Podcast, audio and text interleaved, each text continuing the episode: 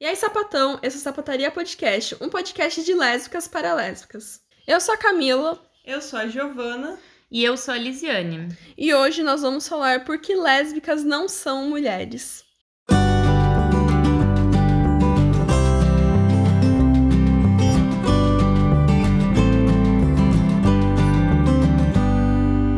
E pra gente começar a entender por que a gente afirma que lésbicas não são mulheres, é preciso que a gente primeiro entenda o que é uma mulher. E aí a gente tem uma frase muito difundida e deturpada da Simone de Beauvoir que começa assim: Ninguém nasce mulher, torna-se mulher. As pessoas esquecem de ler e difundir é o restante da frase, que diz assim: Nenhum destino biológico, psíquico, econômico define a forma que a fêmea humana assume no seio da sociedade é o conjunto da civilização que elabora esse produto intermediário entre o macho e o castrado, que qualificam de feminino. Então, o que a Simone de Beauvoir faz é descrever o sistema de gênero que define o lugar da fêmea humana na sociedade. E o sistema de gênero aqui a gente fala como esse ser mulher, porque tanto o ser homem e o ser mulher, enquanto gênero, é definido pela sociedade heteropatriarcal. A sociedade heteropatriarcal vê as fêmeas humanas como produto, como um objeto a ser utilizado conforme a sua vontade. E nesse caso, a gente sabe que a vontade que deve ser satisfeita é a vontade do macho, porque ele se definiu como o primeiro sexo, como o universal, como o ser humano. E todo mundo que não é macho é, portanto, de segunda categoria. E é nesse sentido que a Simone de Beauvoir nomeia sua obra como o segundo sexo.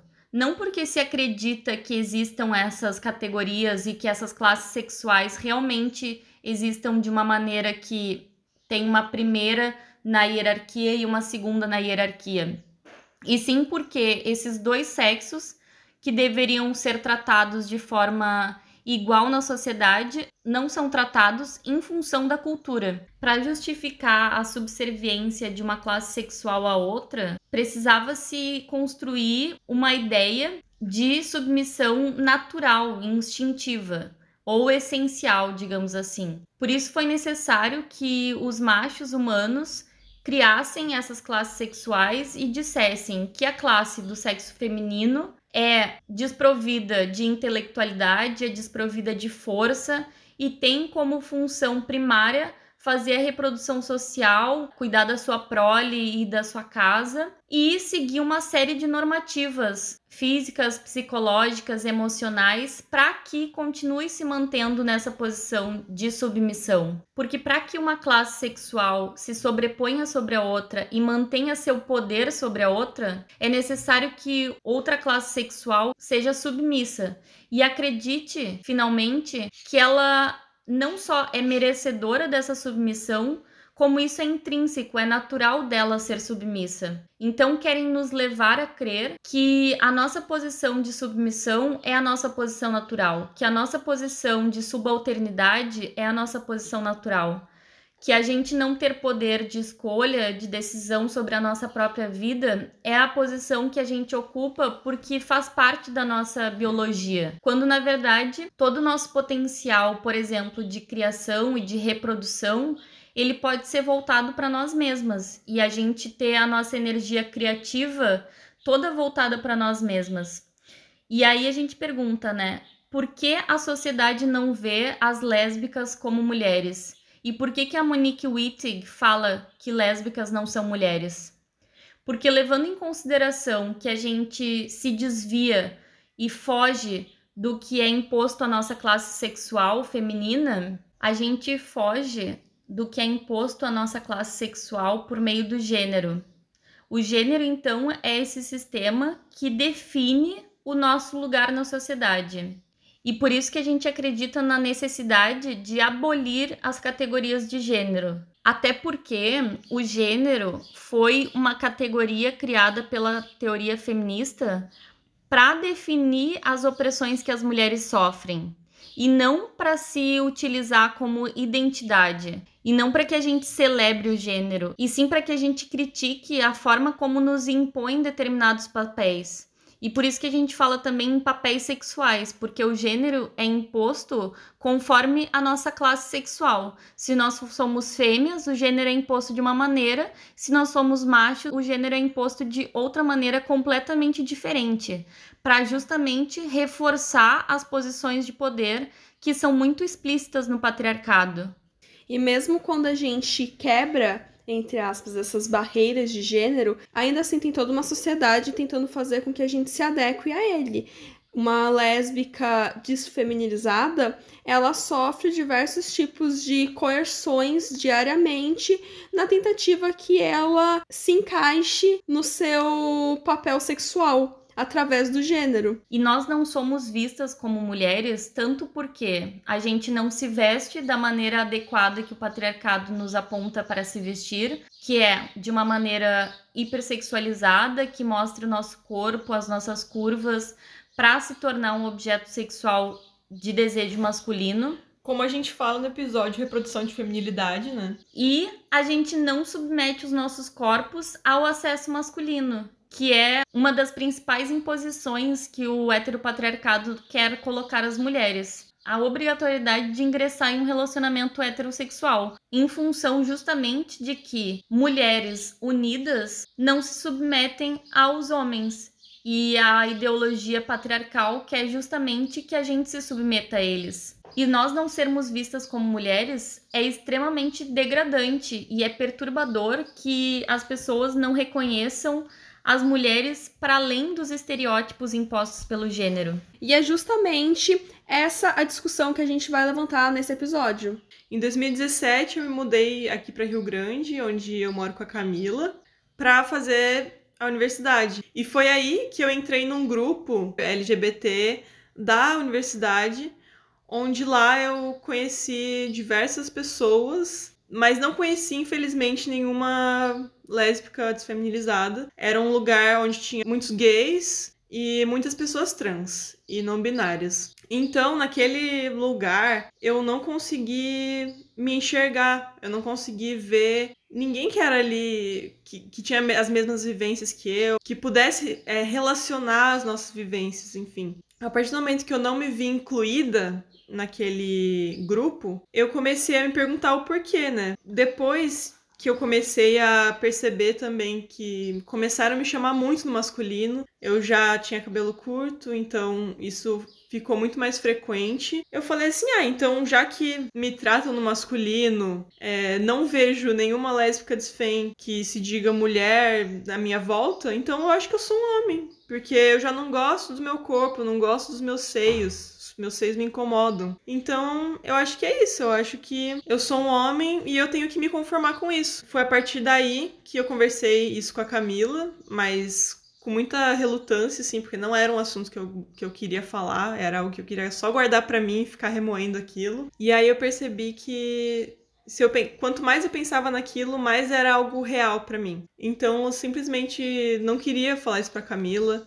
E aí, quando ela percebeu que eu tava meio distante, a gente conversou sobre isso e ela me apresentou alguns textos, alguns pensamentos que me ajudaram a conseguir me ver enquanto mulher e ver como é possível viver como mulher desfeminilizada, mesmo que isso seja extremamente difícil, é onde eu me sinto livre, onde eu me sinto eu mesma. É importante a gente pensar que as coisas que fazem com que a gente não se identifique com o ser mulher são coisas que não são naturais do que é ser mulher. Ser mulher é simplesmente ser uma ser humana do sexo feminino. Isso significa que a gente desenvolve mama, que a gente tem vulva, vagina, e igualmente a todos os outros seres humanos e grande parte dos animais, nós desenvolvemos pelo e cabelo. Nada disso diz sobre a maneira como a gente deve agir para ser uma fêmea humana adulta. O que a gente deve fazer é simplesmente respeitar o nosso próprio corpo, se amar e se aceitar da maneira como a gente veio ao planeta Terra e usufruir das nossas capacidades físicas e mentais, né?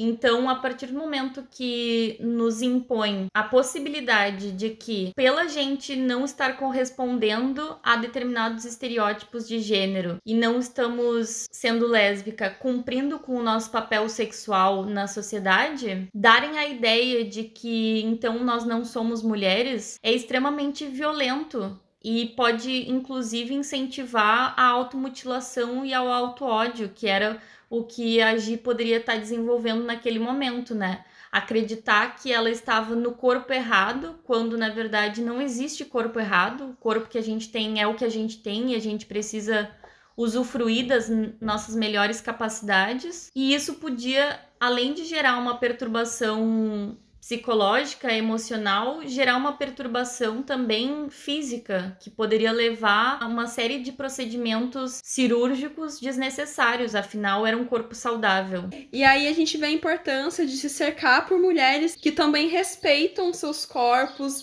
e se amam porque eu percebo que antes, quando eu tava em meios mais padronizados, mais heterossexistas e tudo mais, era muito comum que eu me pegasse pensando: nossa, mas e se eu fosse mais magra, se eu tivesse uma cintura mais fina, se meu cabelo fosse mais liso? Era coisa assim que o meu sonho de, sei lá, adolescente era ser uma adolescente totalmente padrão, era ser uma adolescente que tivesse ali a depilação em dia e tudo mais. E eu só consegui realmente celebrar eu mesma, celebrar o meu corpo e conseguir é, me amar minimamente quando eu me distanciei desses padrões através de amizades com mulheres que também têm esses mesmos ideais, que também não se importam com pelos, que também não se importam com o cabelo tá hidratado, comprido, sedoso e tudo mais. Tipo, não são preocupações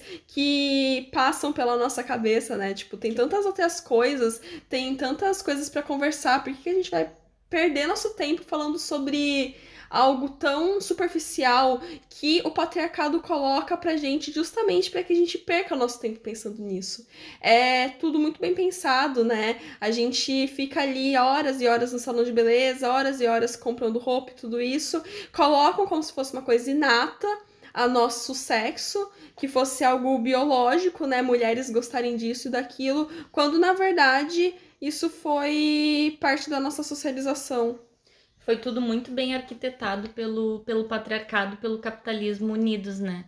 E que não tem relevância nenhuma, assim, depois que a gente percebe que a relevância maior é se valorizar e se respeitar enquanto mulheres como a gente é, fica muito mais fácil tanto se amar quanto amar outras mulheres também. Que lésbicas não são mulheres justamente porque a gente desvia do que nos impõe, porque a gente tá criando a nossa própria existência. Então a gente está se autodefinindo. Nós, enquanto lésbicas, nos autodefinimos e definimos qual é a nossa existência fora do que já foi dito, fora do que já nos foi imposto. E a Liz estava falando da gente se amar, o quão importante é isso, e eu fico pensando que eu, em 2017, fiquei tão insegura em relação à minha imagem, mas de depois eu consegui passar por isso, enfim. Mas eu imagino como, como que é para as mulheres desfeminizadas, pretas e mulheres gordas, PCDs, o que isso gera nelas. Então, a única alternativa que nos restaria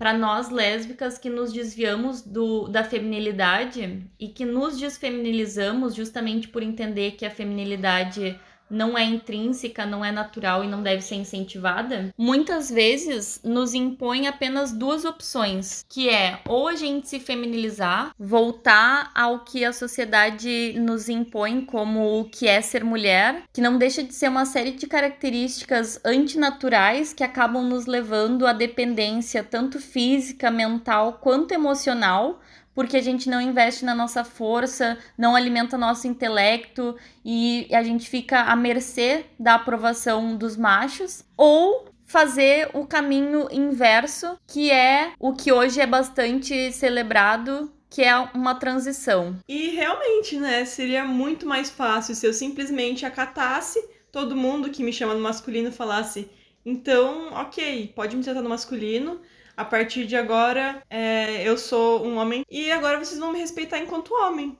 seria muito mais fácil. Eu não teria toda essa preocupação em ficar corrigindo as pessoas. Ai, mas eu sou uma mulher, né? Não sei o quê, meu nome é Giovana. Mas será que eu estaria sendo justa comigo mesma? Porque eu acredito que se eu optasse por esse caminho, eu ficaria muito angustiada por estar seguindo esse outro padrão. Porque, né, agora que eu estudo lesbofeminismo, eu entendo como isso funciona, como esse mecanismo patriarcal funciona. Até porque provavelmente estaria atrás de cirurgias e mais cirurgias e mais coisas inalcançáveis. Fazendo hormonização e tornando um corpo saudável em um corpo doente, um corpo recebendo químicos e aditivos que não são necessários. E assim, ser lésbica sempre foi algo muito difícil é numa sociedade heteropatriarcal. A gente sabe o peso que é ser lésbica. Mesmo ser lésbica sendo feminilizada, ainda, ainda tem toda a fetichização sobre esses corpos.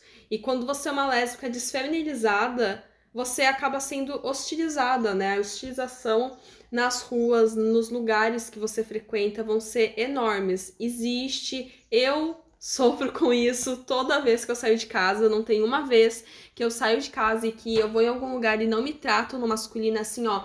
É uma coisa que eu já vou preparada. Hoje em dia eu já tô blindada contra isso. É uma coisa que eu sei que vai acontecer, mas que eu consegui adquirir mecanismos para que eu me proteja desses tratamentos no masculino, mas que é algo que se você se desfeminiliza e você não tem ali uma carga teórica, você não tem ali um emocional preparado, você não vai aguentar essa pressão. Não aguenta. Você acaba voltando a se feminilizar porque é de fato mais fácil em termos de aceitabilidade social.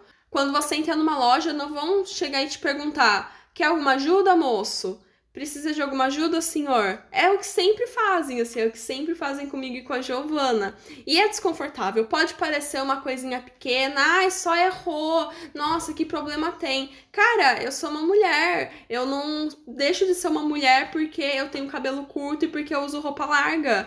É, eu olho uma mulher sapatão na rua, desfeminilizada, eu sei que essa mulher é uma mulher. Eu sei que essa sapatão é uma mulher, porque eu olho no olho, eu olho no rosto da pessoa. Só que as pessoas que nos tratam no masculino, a gente percebe nitidamente que elas não olham nos nossos rostos. Elas olham as nossas roupas, encaram sempre olham muito assim, os pelos da perna é algo que eu percebo que olham muito. E pronto, é isso. Você é um homem. Você usa roupa larga, você tem cabelo curto, você tem pelo, você é um homem. E eu acho que é isso, né? Eles olham pra gente, as pessoas olham pra gente, mas não nos percebem, não nos enxergam. E é por isso, né, lésbicas não são mulheres. Porque a partir do momento que a gente não realiza todos esses rituais de beleza, que é direcionado sempre para as mulheres, a gente não é vista como mulher. A gente automaticamente não é tratada como mulher e não vão nos aceitar enquanto mulheres. É muito mais fácil que nos vejam e nos respeitem enquanto homens, pensando que a gente seja homens, do que sabendo que nós somos mulheres. Inclusive, em vários lugares é muito melhor que pensem realmente que nós somos homens do que descubram que nós somos duas mulheres, um casal de lésbicas desfamiliarizadas. Eu sempre penso muito na questão do fetiche. A gente tem essa ilusão de que lésbicas são mais bem aceitas por conta da fetichização.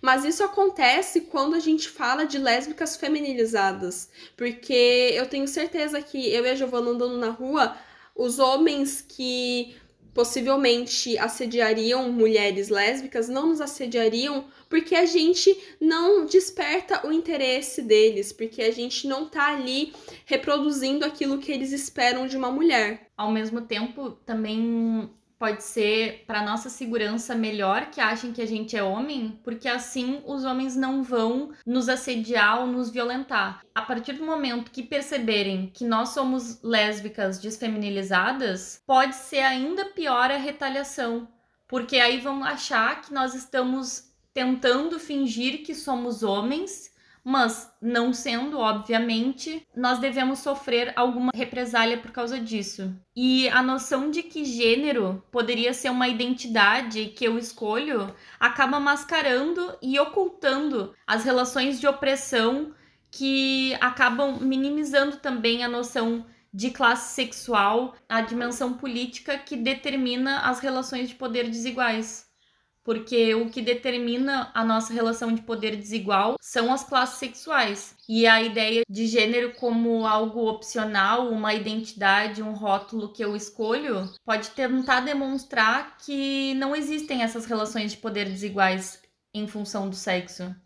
Afinal, seria opcional eu me tornar homem. E aqui a gente tá falando dessas microviolências, por exemplo, no tratar no masculino, também tem a questão dos banheiros, que é muito desconfortável entrar nos banheiros femininos sendo uma sapatão dos FEM, porque os olhares são são terríveis. É como se a gente é. não, não pertencesse àquele lugar. É como se a gente não fosse bem-vinda, porque de fato nós não somos bem-vindas. Afinal, a gente sabe que lésbicas são vistas como predadoras sexuais porque nos definem a partir de homens.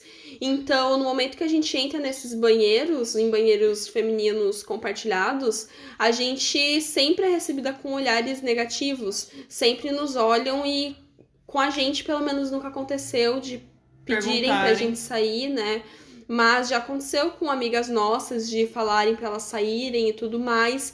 E é um tremendo constrangimento que você passa. Eu acho que se isso acontecesse comigo, eu levantaria minha blusa e mostraria meus peitos para provar que eu sou mulher e ainda deixar outra pessoa constrangida, além de eu mesma que já vou estar tá constrangida, né? São uma das microviolências, né? Que é uma coisa tão boba, tipo você ter que ir ao banheiro se torna uma grande coisa. E que violência também é de muitas mulheres desfeminilizadas que às vezes preferem ir ao banheiro masculino para não passar por esse constrangimento, sendo que aí elas ficam ainda mais inseguras, com ainda mais possibilidade de uma violência partida de homens. Porque se descobrem que são mulheres, a gente sabe muito bem o que poderia acontecer com elas. A gente fala dessas microviolências que é o que a gente vive, mas infelizmente existem mulheres lésbicas que morrem por causa disso. E a grande maioria das mulheres que morrem em decorrência de lesboódio são mulheres lésbicas desfeminilizadas, periféricas e negras. É um combo assim que, se a gente for analisar as estatísticas, é sempre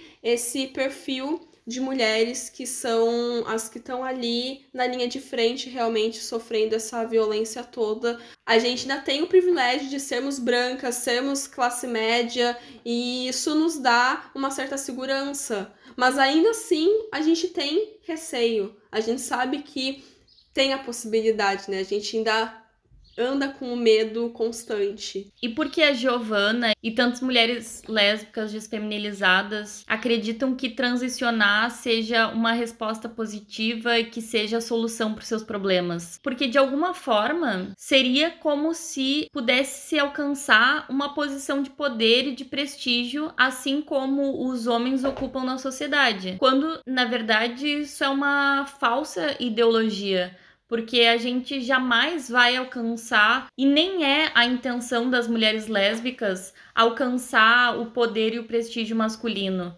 Porque o ideal lésbico é justamente destruir essas noções de sociedade heteropatriarcais, onde exista poder e hierarquização e submissão de alguns seres humanos em relação a outros. E é importante a gente perceber também como é aceita a transição em muitos países conservadores, inclusive a Índia tem sido um país que é mais barato fazer a transição e muitas pessoas têm ido para lá realizar suas cirurgias, por que, que um país conservador torna a transição algo aceito? Por exemplo, em relação a duas mulheres lésbicas, se uma delas transiciona e se autonomeia como homem, aquele casal automaticamente deixa de ser homossexual ou deixa de ser lésbico, o que é mais grave ainda. Ou ao menos deixa de ser visto. Isso, porque deixar de ser homossexual, deixar de ser lésbico, ele jamais vai deixar de ser, mas deixa de ser percebido enquanto uma afronta ao heteropatriarcado, porque são duas mulheres se amando, são duas mulheres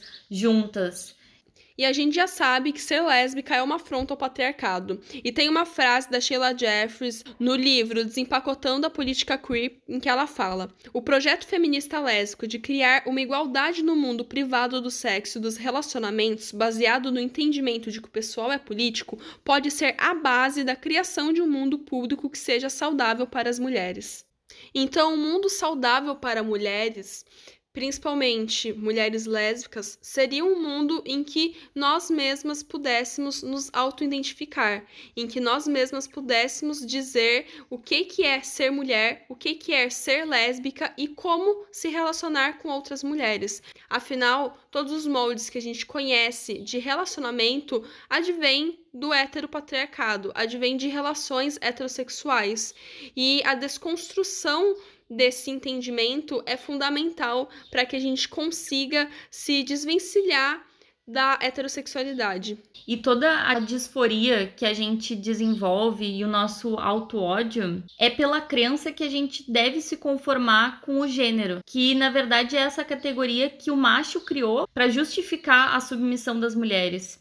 E quanto mais as lésbicas forem empurradas para a noção de se adequar a um determinado gênero, mais fortalecido o patriarcado vai ficar.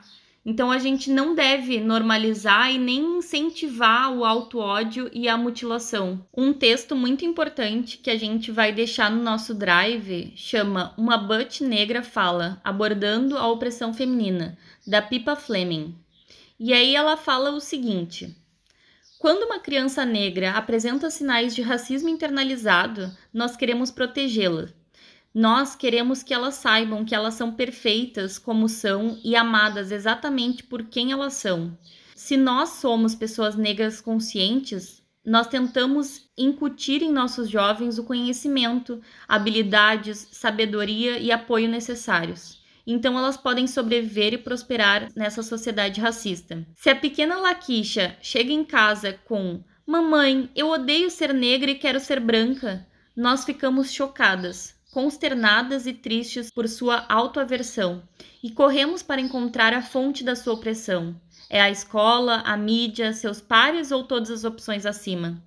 Então, por que quando a pequena Lakeisha Butt chega em casa com odeio meu corpo, quero ser um garoto? Ela é encorajada a assumir uma identidade masculina, ou o assunto é evitado e ela é deixada a se perder em um mar de crenças de conformidade de gênero, que a levam à disforia e uma vida vivida nas sombras? Então, acredito que com essa frase, com esse pensamento, a gente pode afirmar que rejeitar e abolir o gênero é retornar às nossas origens de autonomia, coragem e independência, sem a busca de adequação ao sistema de gênero tendo em vista que é um conceito heteropatriarcal por excelência e a não conformidade a esse sistema nos tira dele. E a gente segue sendo mulher, principalmente não nos termos impostos pelos papéis sexuais pelo heteropatriarcado.